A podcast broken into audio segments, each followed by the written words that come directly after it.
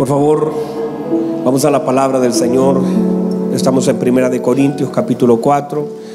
Quiero aprovechar de saludar a todos nuestros hermanos que hoy están con nosotros, que hoy nos acompañan, aquellos que están en línea también, aquellos que son parte de esa iglesia que muchas veces no puede estar acá por trabajo, por enfermedades, hermanos que a veces están hospitalizados, personas que en diferentes lugares nos ven y que somos también parte de su familia en, línea. Por supuesto que está bien para aquellos que están eh, enfermitos, eh, que están trabajando, pero no está bien para nosotros quedarnos en casa. Y hay gente que dice acá me es más cómodo, pero se pierde todo el sentido de congregar. La Biblia dice, mirad cuán bueno, ¿verdad? Vamos, mirad cuán bueno ¿Cierto que dice eso? ¿Cómo es? Congregarnos es, es bueno. Bueno tiene que ver con completo.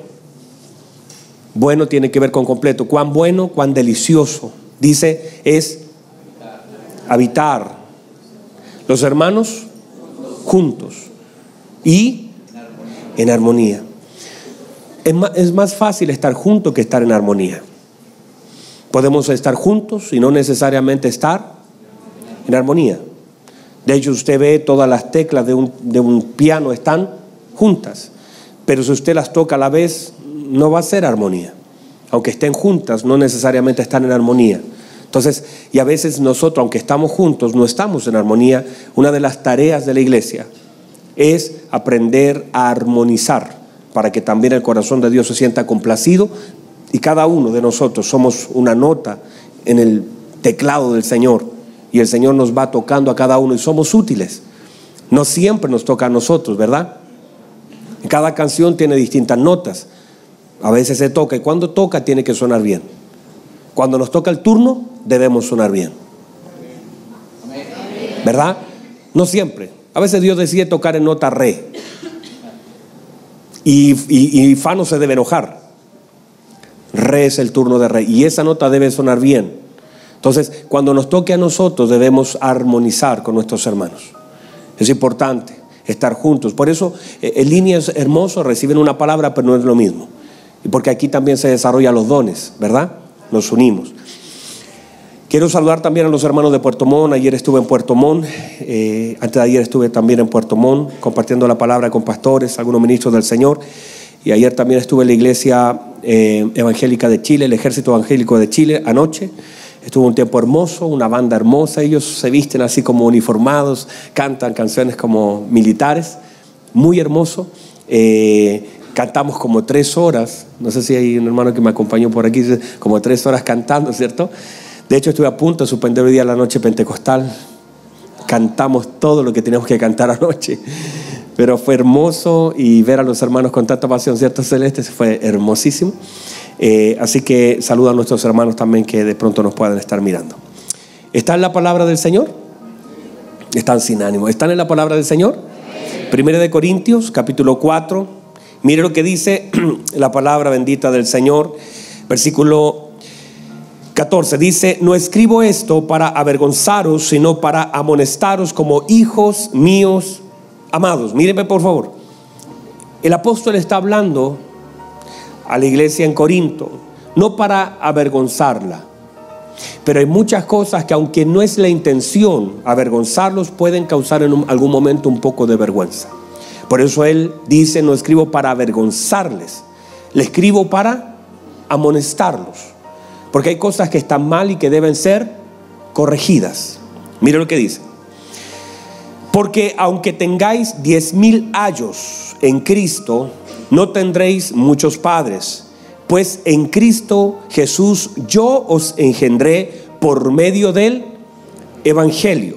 O sea, se entiende que entonces el ayo tiene una función, una tarea de instrucción en un área, pero un padre tiene la tarea de corrección, ¿verdad? Hay personas que aman los abuelos, aman los abuelos porque los abuelos consienten. Mis hijos van a la casa de los tatas y saltan en el sillón. Yo no les permito eso. Entonces hay muchas personas que prefieren abuelos que padres. Mire lo que dice el 16. Por tanto, os ruego que me imitéis Por esto mismo os he enviado a Timoteo, que es mi hijo amado y fiel en el Señor, el cual os recordará mi proceder en Cristo, de la manera que enseño en todas partes y en todas las iglesias. Tome asiento, por favor.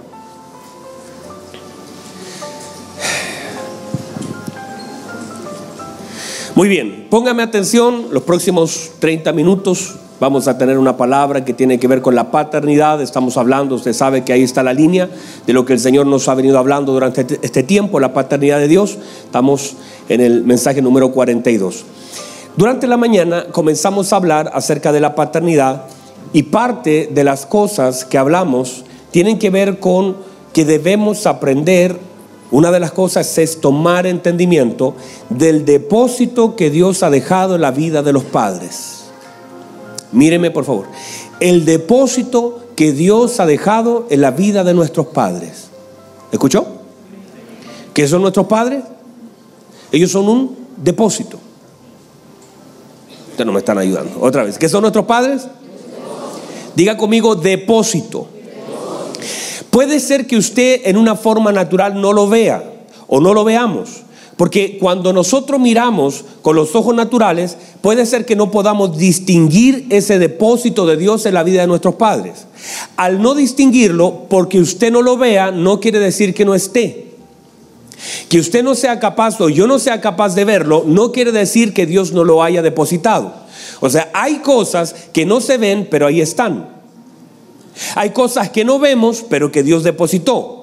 Cuando nosotros vemos en forma natural la vida de nuestros padres, puede ser que nosotros nos equivoquemos porque decimos, ah, pero mire, si mi papá es viejito, apenas se puede mover, el caballero no tiene un peso, hay que estarlo ayudando, hay que, el caballero hay que cambiarle pañales, al, señor hay que, o a la señora hay que llevarla en silla de ruedas, la señora no pasó ni primero básico, y uno comienza, por causa de lo que ve, a menospreciar aquello donde el Señor tiene un depósito.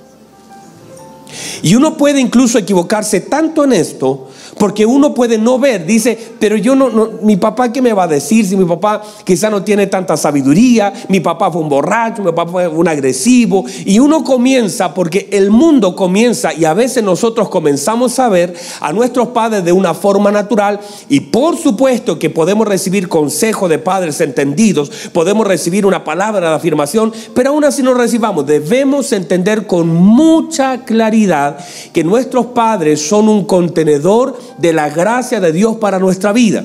Cuando usted no sabe eso, usted puede deshonrar y y míreme, por favor, míreme, usted puede cerrar la llave a lo que el Señor ha depositado en ellos por causa de lo que ve. Porque usted puede ver, por ejemplo, un padre que está eh, en una silla de rueda, un padre que hay que cambiarle pañales porque se enfermó, un padre que, que, no tiene tanta sabiduría, que quizá no pudo estudiar, que no fue un profesional, que no tiene un peso en los bolsillos, que quizá vive al 3 y al 4, y usted por causa de lo que ve podría despreciar ese depósito que, míreme por favor, quizás ni siquiera el padre sabe ni tiene conciencia que él mismo es un depósito de Dios para la vida de los hijos. Y cuando usted piensa así en forma natural y usted ve con los ojos naturales la vida de sus padres, usted se puede equivocar rotundamente, porque no tiene que ver con lo que usted vea, no tiene que ver con la situación que tenga su padre actualmente o que no tenga plata o que esté enfermo, sino entender que por causa de Dios los padres son un depósito del favor de Dios para la vida de los hijos. Wow, escuche por favor esto, esto es fuerte. Porque los hijos a veces se equivocan mirando con ojos naturales la vida de los padres, diciendo, ah, pero si es, es mi papá, ¿quién me va a entregar? Mi papá no me da consejo, está viejito, no sabe, no sabe mucho. Yo estudié, soy ingeniero, yo soy abogado, yo soy lo que usted sea. Y comenzamos a menospreciar la figura paterna sin entender que Dios ha depositado. Dios ha depositado una gracia hay un depósito. Mire, esto es mucho más allá. Si tus padres son hijos de Dios, hay una doble gracia sobre su vida. Pero si tal vez ni conocen a Dios, nunca fueron a la iglesia, nunca cantaron una alabanza, no quiere decir que Dios no haya hecho un depósito en la vida de tus padres. Y que solamente la honra puede activar el depósito de la vida de mis padres hacia mi vida.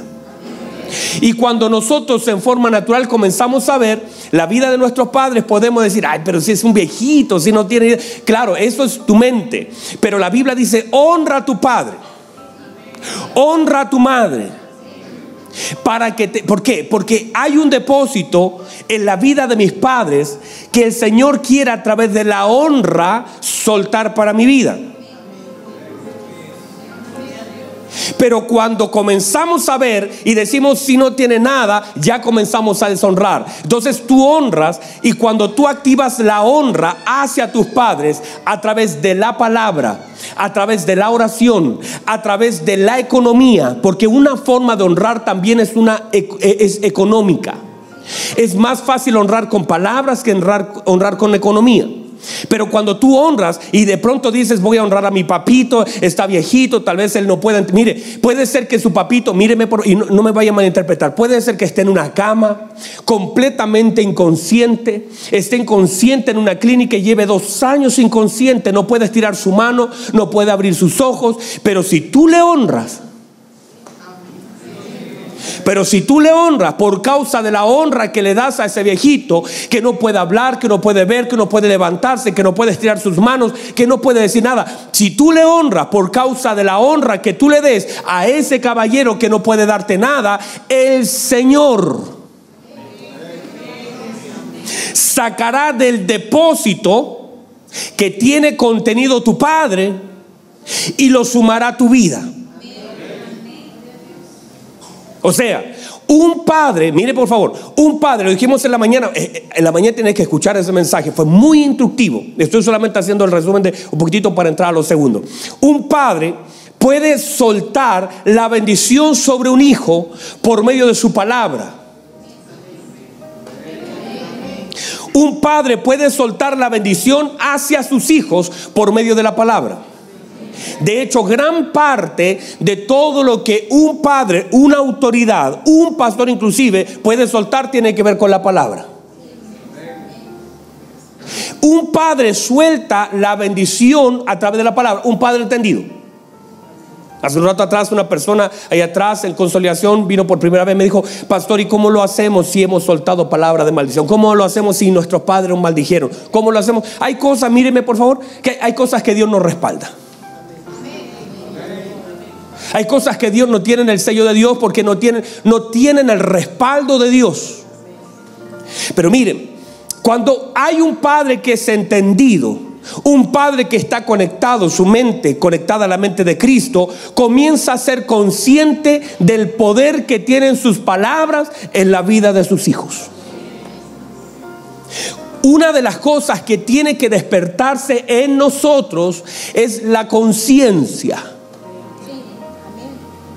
Porque muchas veces nos volvemos inconscientes de lo que somos en Cristo y del peso que tienen nuestras palabras en la vida de nuestros hijos, de nuestra esposa. Y cuando somos inconscientes, la gente dice, ay, yo no sabía que te estaba haciendo daño. No sabías. No, no me di cuenta que te hice daño. No me di cuenta. Hay gente que se da cuenta demasiado tarde del daño que ha provocado. Porque se vuelve inconsciente de lo que dice y de lo que hace. Y una de las cosas que Dios, no sé si están acá todavía, pero una de las cosas que Dios tiene que despertar en nuestra conciencia para saber y hacernos. Mire, hay gente que dice, uy, ¿cómo creció el niño? Ni cuenta me di. No te diste cuenta porque no estuviste en los procesos. Porque no estuviste en cada etapa de la vida de nuestros hijos. Necesitamos una presencia activa. Luego los niños le dicen, ah, papá, si usted no estuvo cuando yo estaba mal, no me di, no, se dio cuenta cuando estuve fracasado, nunca me ayudó porque somos inconscientes. No miramos, mire por favor, no miramos. Mire, mire, mire qué hermoso esto. El rey le dice a Nehemías, le dice Nehemías, algo te pasa, Nehemías, algo te sucede, tu rostro es el mismo rostro de ayer, algo, porque el rey estaba pendiente del rostro de Nehemías. A veces nuestros hijos llegan todos fracasados, heridos. Toda la gente se da cuenta menos los padres. Una de las cosas que el Señor debe despertar en nosotros entonces es la conciencia. Porque si la conciencia no es despertada en nosotros, no nos damos cuenta, somos como el hijo pródigo, ni sabemos lo que hemos perdido, ni sabemos lo que estamos viviendo, estamos tan lejos de casa y ni cuenta nos damos. Mire lo que la Biblia dice, que el hijo pródigo dijo, volviendo en sí. Quiere decir que todo lo que él hizo, la salida, la deshonra, estar lejos de la casa del Padre, gastar todo lo que tenía mal, gastar todo lo que tenía, lo hizo en un estado inconsciente. Y hay mucha gente que malgasta todo lo que el Señor le ha dado porque no tiene conciencia de lo que el Señor le ha dado en su mano y nos volvemos inconscientes. Hay gente que se vuelve inconsciente, llega aquí y dice, bueno, estamos, no está consciente de que la presencia de Dios no está cuando usted la siente, no está cuando comienzan a llorar los ministros, no, no, el Señor está aquí en medio de nosotros porque hay una promesa que debe estar en un estado consciente en nuestra mente para que podamos adorar a Dios con todo nuestro corazón. Entonces solamente nosotros activamos cuando algo sensorial conecta con nosotros. Ay, Dios está aquí. ¿Por qué? Porque te pusiste ahí, porque, porque temblé, porque sentiste un fuego. No, aunque no sientas un fuego, aunque no salga una lágrima, Dios está porque es una promesa que donde hay dos o tres congregados en su nombre, Él estaría en medio de nosotros. Aún así usted diga, ay, no es que no lo siento. No, no, tiene que ver si lo siente o no. Usted debería estar encendido en fuego, pero aún así no está encendido en fuego y aunque no, no tiemble, ni tirite, ni, ni caiga una lágrima, Dios está con nosotros. Entonces, una de las cosas es traer a conciencia, a presente, estar consciente. Mire, la Biblia dice que el pueblo en Zorobabel, Zorobabel, Ageo, el pueblo, Eleazar, todo el sacerdocio estaba durmiendo espiritualmente. Y la Biblia dice que el Señor despertó. El tema es una de las tareas nuestras, es volvernos conscientes. Cuando somos inconscientes no aprovechamos el tiempo. Cuando una persona trae todo a un estado consciente, comienza a valorar. Ejemplo, no sé si lo dije juego o no, pero lo comenté con alguien hace unos días atrás. Ejemplo, por ejemplo, yo fuera médico mañana y el médico me dijera, mire, paciente, Usted tiene cáncer. Le quedan cinco meses de vida. El cáncer ya gobernaba mi cuerpo. Lo único que hace el doctor es darme conciencia de lo que tengo. Ya gobernaba. Pero yo vivía como quería, porque vivía con un cáncer en estado inconsciente. Pero una vez que el doctor me dice, le quedan cinco, porque cuatro, tres, dos, le quedan cinco meses, ¿qué hago yo? Digo, ay, voy a aprovechar el tiempo, voy a hablar con las personas, voy a estar con mis hijos, eh, me queda poco tiempo. Y te vuelves consciente del poco tiempo y comienzas a activar tu vida, come diferente, aprovechas el tiempo de forma distinta, adora, mi hermano, si a alguien le dijeran que le quedan dos meses, hermano, usted lo vería en este lugar, ay, santo es su nombre, Señor, usted lo vería adorando de una forma distinta, sirviendo de una forma distinta, estaría golpado ahí a la puerta esperando que abriera la puerta para entrar rápido abrazaría a los hermanos. Cada día que abraza a sus hijos, lo abrazaría como si fuera el último día de sus vidas, aprovechando el tiempo de una forma distinta, porque te volviste consciente de que te queda poco tiempo y eso activa una actitud en tu vida completamente diferente. El problema es que nosotros estamos conscientes, por eso el apóstol Pablo dice, aprovechen, aprovechen sabiamente el tiempo. Porque no tienen que darte una noticia para estar en un estado consciente que estás en una cuenta regresiva. Que te quedan menos abrazos, que te quedan menos horas, que te queda menos tiempo, que anoche fue una noche menos, que anoche abrazaste a tus hijos y no es un abrazo más, es un abrazo menos, que fue un beso menos para tu esposa, que fue una predicación menos. Cuando estamos conscientes, hacemos las cosas de una forma, ah, si yo supiera que esta es mi última predicación. No lo estoy profetizando, no se preocupe. Pero si yo supiera que esta es mi última predicación, yo predicaría, hermanos. Si usted supiera, el ministro de alabanza supiera que es su última alabanza, hermano, lloraría, quebrantado, diría, esta es mi última alabanza, daré todo lo mejor. Y eso es lo que Dios espera, que nos volvamos conscientes del tiempo. Ah, no sé si alguien está entendiendo. Si usted supiera, mire, míreme por favor, muchos de ustedes han perdido seres amados, ¿verdad que sí? Todos los hemos perdido. Yo un día, Felipito vino a sus padres en la mañana, Felipito tocando un día viernes, se despidió de mí allá afuera en la puerta. Lo abracé, 21 años, era un ministro hermoso que teníamos en este lugar. Si yo hubiera sabido que ese era mi último abrazo, yo no lo hubiera soltado. Yo lo hubiese agradecido. Yo le hubiese dicho, Felipe, usted ha bendecido tanto mi vida. Quiero darle gracias por cada publicación, cada honra, cada vez que usted ha salido por ahí, ¿te acuerdas, Elita? El día anterior había estado contigo, predicando, haciendo eventos. Si hubiéramos sabido, ¿verdad? Que era su último día con nosotros. Lo hubiésemos grabado, lo hubiésemos puesto, hubiéramos tenido un testimonio de él. Si hubiéramos sabido, hubiéramos aprovechado mejor la despedida. No lo supimos, solo se fue. El Señor se lo llevó. Fue ganancia. En el reino no hay pérdidas. La Biblia dice que la muerte no es una pérdida. La Biblia dice que la muerte es ganancia. Pero, pero quiero que entienda el concepto.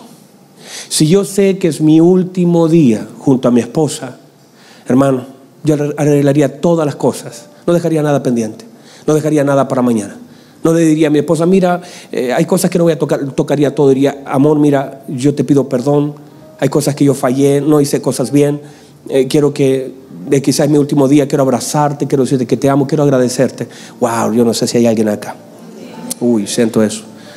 Quizás Dios espera que vivamos así la vida.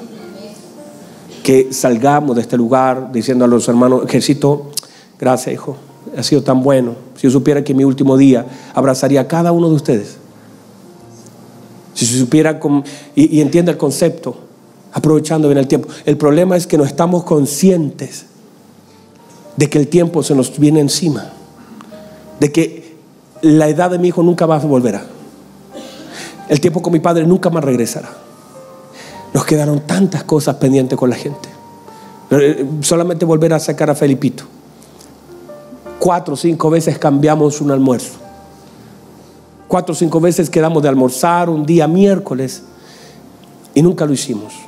Un día le dije, Felipito, estoy esperando, no puedo, pastor, eh, tuve una, prueba, listo, lo cambiamos para el otro miércoles. El otro miércoles me llama él, eh, me dice, pastor, ahora, le dije, no, ahora estoy en reunión, no puedo, mi hijo, el otro miércoles y comenzamos. Cuando él partió, la madre me mostró un papelito que decía, pendiente almuerzo con pastor. Nunca almorzamos.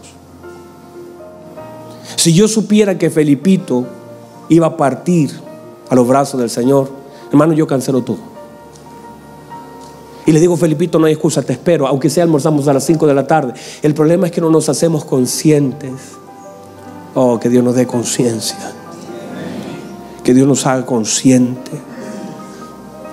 Que Dios nos haga conscientes para amar a nuestros hijos, para aprovechar a nuestros padres, para abrazar a nuestros hermanos para entender que no es un abrazo más, es uno menos. Que esta mañana a lo mejor llegaste y te fuiste de casa, no le diste un beso a tu hijo en la frente, sin saber que puede ser la última vez que él sienta tu beso, que es un día menos.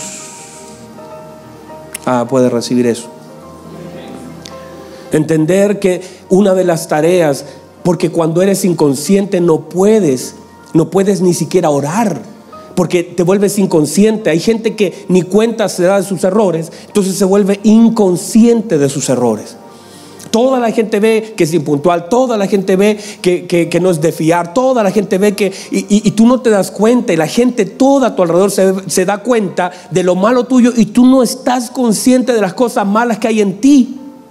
Y toda la gente las habla, las mira. Es más, a veces te la dicen, pero no te cae el 20. Tú no te das cuenta. Eso está bien lo que estoy haciendo. No te das cuenta del orgullo, de la altivez, de la soberbia. Y como no eres consciente, no la puedes cambiar. Se sabe que una persona que sea borracha hasta puede estar con una botella en la boca y dice, no, yo no soy borracho. Yo cuando quiera dejo esto. Y ya sabe que no lo puede dejar. Que la única forma para dejarlo es que se dé cuenta que es borracho.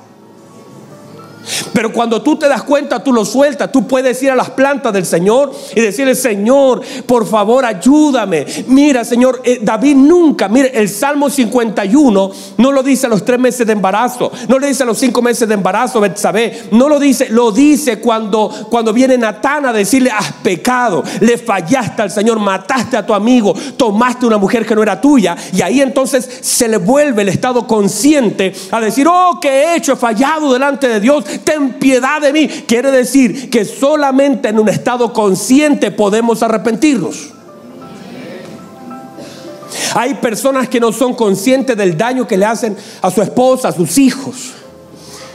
Hay gente que llega al altar, me ha tocado decir, abrazar a padres que lloran cuando se están despidiendo de, sus hijos. Eh, lo han entregado al altar y yo no me di cuenta cómo se fue. Pasó tan rápido el tiempo. No es que pasó rápido, tuvo la misma velocidad. Lo que pasa es que no aprovechaste el tiempo, los 20 años que Dios te dio con tu hijo. Se te fue. Y todo el depósito tuyo que pudo haber sido generado sobre él, no se lo diste.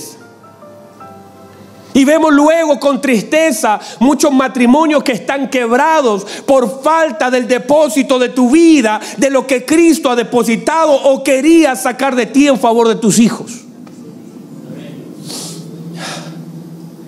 Entonces, es una tarea de nosotros orar al Señor. Cuando nos volvemos inconscientes, pensamos que estamos bien. Pensamos que, que somos perfectos. Pero cuando nos hacemos, mire, Dios bendiga la vida del apóstol Pablo, que era consciente de sus debilidades. Ay de mí, decía, que lo que quiero hacer no lo puedo, lo que, lo que no quiero hacer, eso, estoy consciente. Mis debilidades. Cuando él pidió que, que fuera sacada su aguijón, su enfermedad de su cuerpo, lo que hizo el Señor es hacerlo consciente de su debilidad y él dijo, ay, ya entiendo el asunto. Me gozaré en mis debilidades. Esta debilidad me voy a gozar porque cuando soy débil, entonces soy fuerte.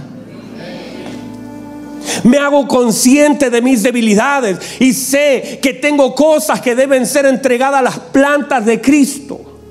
Cuando no vivo la vida como que soy el mejor mirando a los otros hacia abajo. Cuando soy consciente como el apóstol Pablo dice, yo soy el más pequeño de los apóstoles.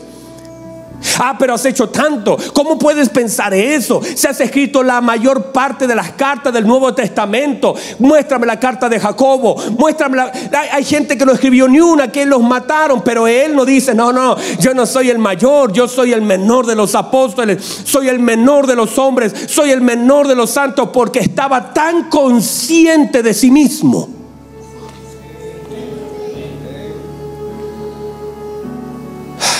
No sé si lo puede recibir. A veces nosotros no estamos conscientes.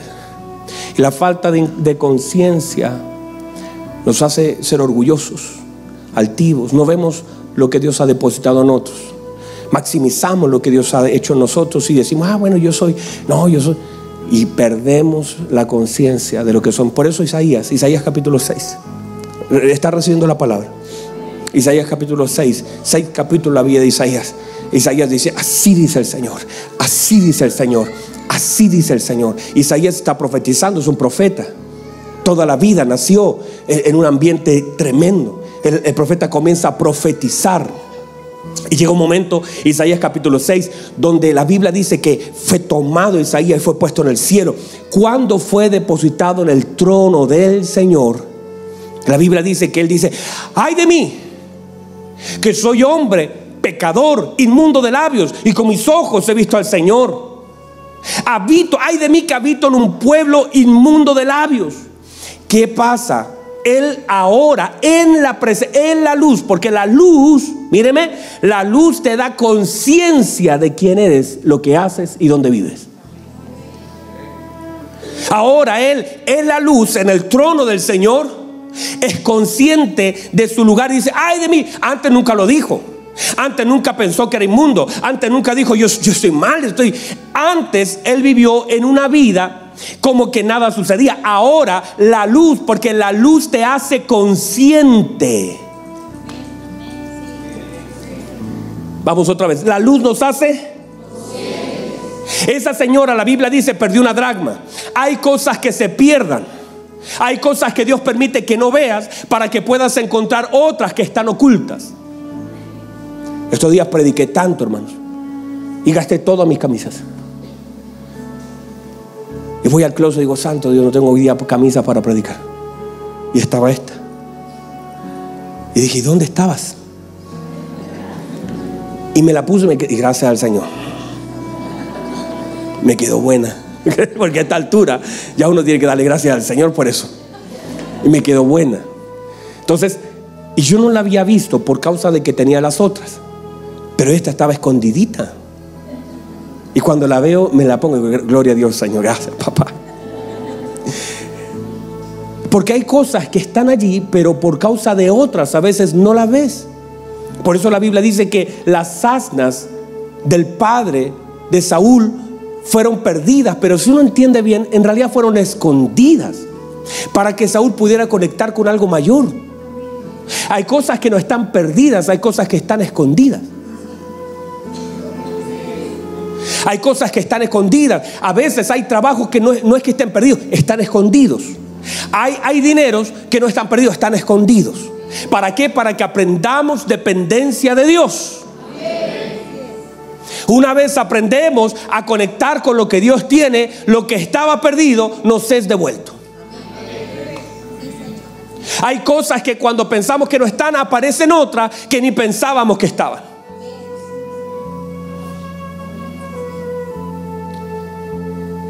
Cuando uno entiende el lugar, por eso la Biblia dice que una mujer perdió qué cosa? Una dracma. Y cuando pierde la dracma, lo que hace, enciende qué cosa? Ayúdeme, bíblicos. Enciende la luz.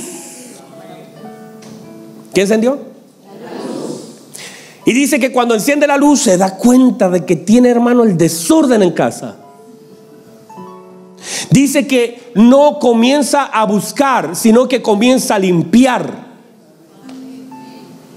Porque hay cosas que se pierden para que nuestra vida sea limpiada.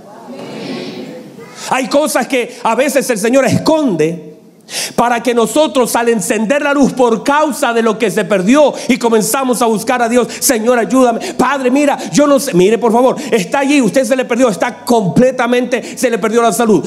Le dijeron, está, está complicada la cosa. Y usted comienza a buscar, enciende la luz, la luz Cristo, la palabra de Dios se enciende en su vida y ahora lo que se enciende manifiesta lo que hay. Y usted ya no está buscando la monedita, ya no está pendiente de que se le perdió algo, la salud, el dinero, no, no da lo mismo lo que se perdió. Usted ya no está en ese rollo, sino que la luz refleja el estado. Y usted dice, ay, estoy buscando algo y tengo el desastre en mi casa. El desastre con mis hijos. Estoy buscando una dragma, algo que para mí es importante, pero en realidad mi casa está sucia. Mi casa está llena de basura. Mi casa está desordenada.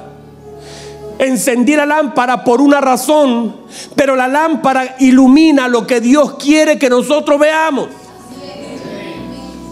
Y ahora puedes ver que estaba todo sucio y la señora dice, no comenzó con la lámpara encendida, no comenzó a buscar la moneda, comenzó a limpiar la casa.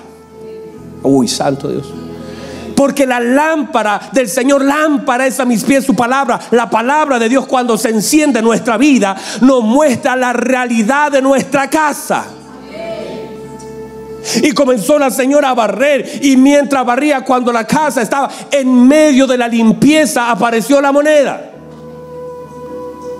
Mientras nosotros estamos limpiando y Dios nos permita que la lámpara se encienda para poder ver el estado real de nuestra casa. Porque a veces con la lámpara apagada se comienza a juntar basura. Comenzamos a guardar rencor. Comenzamos a guardar odio, crítica ahí en nuestra casa. Y de pronto la lámpara se enciende y te das cuenta que hay cosas que estaban perdidas solo porque guardaste cosas que no debías guardar en tu corazón. La falta de limpieza. ¿Quién subirá al monte santo del Señor? El limpio, el limpio limpio. El limpio de manos, el puro de corazón. Dios dice, yo no te quiero sucio. No puedes estar en mi presencia sucio. Por eso la Biblia dice que en una de las puertas de Jerusalén eran las puertas de las aguas donde el sacerdote, el sumo sacerdote, tenía que sumergirse siete veces, tenía que limpiarse, tenía que bañarse. Dios decía, yo no te voy a permitir en mi lugar santísimo así como estás. Entonces, una de las cosas importantes que necesitamos es traer a conciencia. Están aquí. Esa conciencia de cómo estamos. La Biblia dice, Isaías estaba allí, él dijo, ay de mí, yo soy un hombre pecador. Habito en un, pueblo pecador. ¿Qué hago aquí? Se dio cuenta, la luz se encendió. Cuando la luz está apagada en nuestra vida, hay orgullo hay altivez, hay soberbia, hay crítica. Pero cuando la luz se enciende, usted sabe lo que hace, cierra su boca. Usted sabe, usted comienza, no, no puede dañar lo que Dios ama.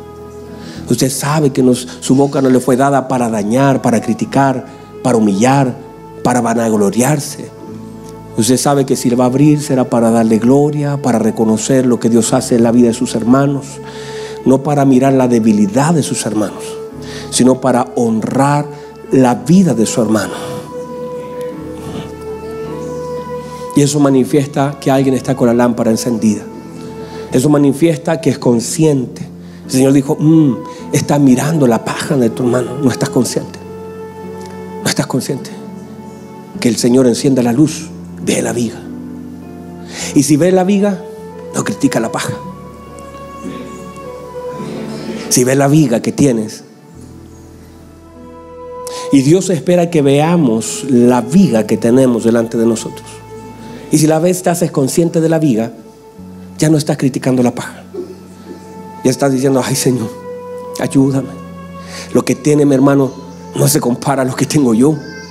Señor, gracias por amarme. Gracias porque a pesar de todo este rollo de mi vida, usted me ama. Y bendigo la vida de mi hermano. Él, tiene errores también, pero bendice la vida de mi hermano. Eh, yo soy, yo, yo, puedo verlo. Cuando te haces consciente de tus debilidades, no estás buscando la debilidad en otro, porque estás consciente de las tuyas. No sé si alguien puede recibir eso. Me fui para cualquier lado con la paternidad. Mira dónde estamos, en la viga, hermano. Pero a alguien le tiene que servir eso. ¿Dónde estamos, Eli? Nos, nos saltamos. Entonces, un padre, nosotros debemos entender, otra vez, volvamos. Un padre, entonces, es un depósito de Dios. La honra, aún así tú no veas en la vida de tus padres que sea super power, sea un hombre de Dios, porque dijimos que de dos formas podemos recibir lo que nuestros padres tienen. Uno, por la boca, por la bendición de nuestros padres. Cuando un padre es consciente de quién es, la trascendencia de su vida sobre sus hijos ocupa su boca y bendice. Cuando no sabe quién es, no quiere decir que porque no sepa no tiene. Y allí entonces nosotros, por ejemplo, si usted tiene un padre que, nunca lo honró a usted, que nunca le entregó la palabra, que no lo conectó con Cristo, usted tiene un padre que nunca, que, que ni nunca fue a una iglesia, nunca cantó una alabanza, no quiere decir que Dios no le vaya a dar el depósito contenido. Pero ese depósito ya no sale por la boca de un padre, sino por la honra de un hijo. Porque todo padre contiene un depósito. Pero ya que tu padre no lo suelta por medio de su voz, el Señor lo saca por medio de tu honra. Se me acabó el tiempo y usted ni animado está, usted no hubiera seguido, hermano. Pero como lo veo tan calladito, siento que está, está ahí. Jorgito pasa, hijo. ¿Pueden recibir eso? Entonces, uno, uno, debe, uno debe entender el depósito que Dios ha puesto en la vida de otro. ¿Están acá todavía? Déjenme cerrar, anímense por último los cinco últimos minutos. Anímense. Mire, por favor. Cuando uno es consciente, una de las. vamos a hablar segundo servicio de esto, de, de, la convicción, de la honra y todo eso, lo que significa. Pero mire, por favor, lo que, lo que el Señor me daba ayer. José. José, la Biblia dice que fue hecho padre de Faraón. Diga conmigo padre. Cuando la Biblia habla de que alguien es padre, está hablando de autoridad. Y que no importa lo que hay en mí, si alguien se define como padre sobre mi vida, no importa lo que yo diga, lo que haga, lo que tenga, lo que sepa, no puedo superar. O sea, paternidad es autoridad. Diga conmigo, autoridad. Por eso cuando la Biblia dice nuestro Padre, quiere decir que no hay nada más que hacer allí. Y no importa, por eso el, el mismo Señor Jesucristo le dice, hijitos, se posiciona como Padre. Cuando hay, existe la palabra Padre, no hay forma ni manera de romper esa delegación del Señor. Padre es Padre. No se cambia. No importa lo que yo haga, ah, voy a estudiar más, no lo puedes cambiar. Voy a tener más plata, no lo puedes cambiar. Voy a tener una casa grande, no lo. Voy a tener más hijos. Nada cambia el diseño. La Biblia dice que Dios hizo a José padre de Faraón. Así que aunque Faraón había, era egipcio, tenía todo el gobierno, el padre gobernaba. ¿Y qué fue hecho entonces José? Padre. Padre es autoridad, no se puede violentar. Si Dios lo puso como padre, no importa la gloria de Faraón, José era autoridad. Pónganse en pie, los veo desanimados. De pie van a estar más animados. ¿Padre qué es? Déjeme cerrar con esto. Padre qué es? Usted sabe que yo bromeo. Yo sé que usted está recibiendo la palabra, ¿verdad? ¿Está recibiendo la palabra? Padre es autoridad. Póngame atención, póngame atención. Padre es autoridad. José, ¿de qué tenía necesidad? José, míreme por favor. ¿Necesitaba plata? ¿Por qué no necesitaba plata? Porque tenía. Era, míreme por favor, era multimillonario. Porque estaba puesto en el gobierno. Se saca su anillo faraón, lo pone en la mano de José le da autoridad, le da dinero, lo pone en posición. Él definía cosas, él tenía en cargo los graneros, él tenía todo, tenía el diseño, era el hombre, el que sabía, el interpretador, el hombre de la revelación. Él era el hombre. Y él no necesitaba, entre comillas, nada de nadie, excepto de alguien, de su padre. Y José entendiendo que en realidad no necesitaba plata de Jacob, porque Jacob, Israel, Jacob, Jacob ya estaba viejo. Mire, Jacob ya no tenía dinero, de hecho se fue a vivir a Egipto con toda la familia porque no tenían plata, no tenían grano, no tenían trigo, no tenían nada. Y los hermanos llegaron por causa de la necesidad a pedir a Egipto, porque ya no había nada. Quiere decir que no había mucho dinero en, las manos de Jacob. O sea, José no conectó con el padre por plata. Pero sí entendió que ese viejito llamado Jacob tenía algo que no tenía Faraón y no tenía Egipto. Y le dice, papá, bendice a mis hijos y pon tus manos sobre ellos porque usted tiene algo que yo no tengo, que a mí me alejaron de usted durante muchos años, que Faraón no le puede dar a mis hijos. Y que Egipto con toda su gloria y con todo tenemos una tarjeta ilimitada, pero no es lo que puede bendecir a mis hijos. Yo necesito que usted ponga sus manos en la cabeza de mis hijos y los bendiga haciéndonos entender que bendición no es plata en los bolsillos. Porque no fue a buscar José plata para sus hijos.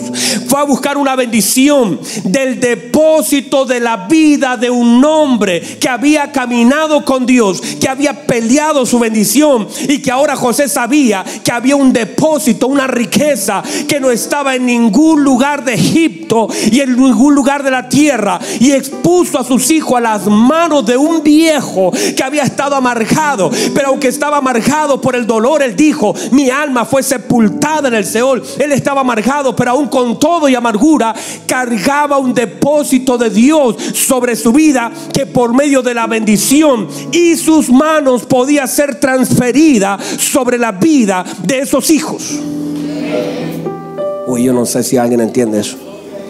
Lo que estoy diciendo es que la vida de tus padres hay un depósito de Dios. Ah, pastor, usted no conoce, no necesito conocerlos. Es un borracho, no importa. Honralo. Porque si Él no te lo suelta, Dios lo saca. Honra a tu padre y a tu madre. Y yo te llegaré de largos días. Y yo te bendeciré. Y yo te irá, y, yo haré que te vaya bien. Es que mi papá está así, no me, ni me ve. No importa. Ellos tienen algo que tú necesitas, que tus nietos necesitan. Honralos. Honralos. Honralos. Jálale la bendición. Honralos. Y toma lo que es tuyo. Honralos y toma lo que es tuyo. Uy, santo Dios.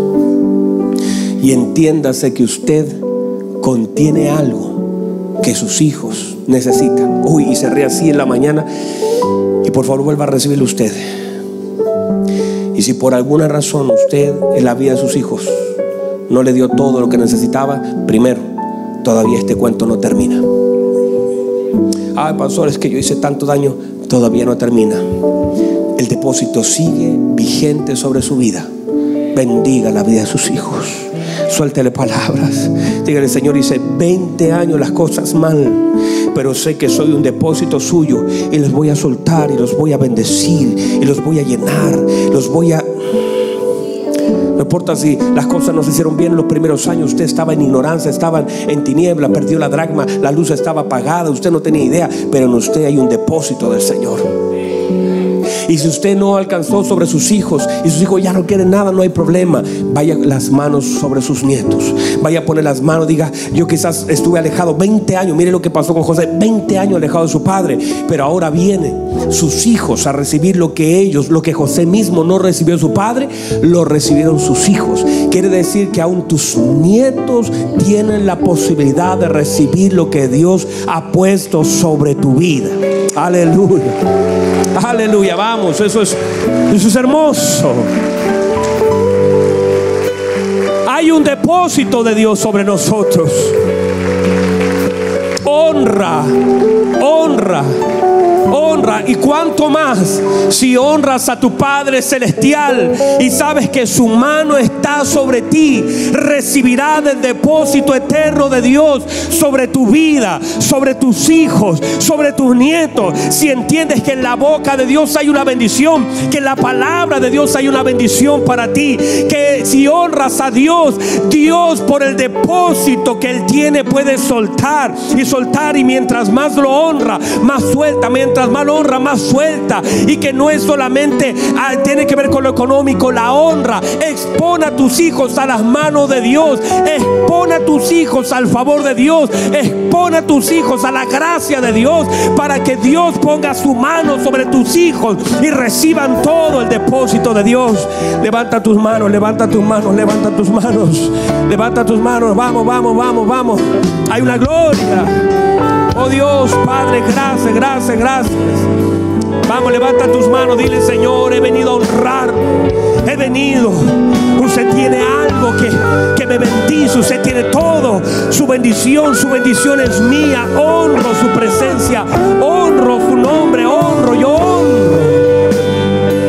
Aleluya, vamos, vamos. Dile algo al Señor con tus palabras allí. Dile, Señor, he venido a decirle gracias decirle gracias.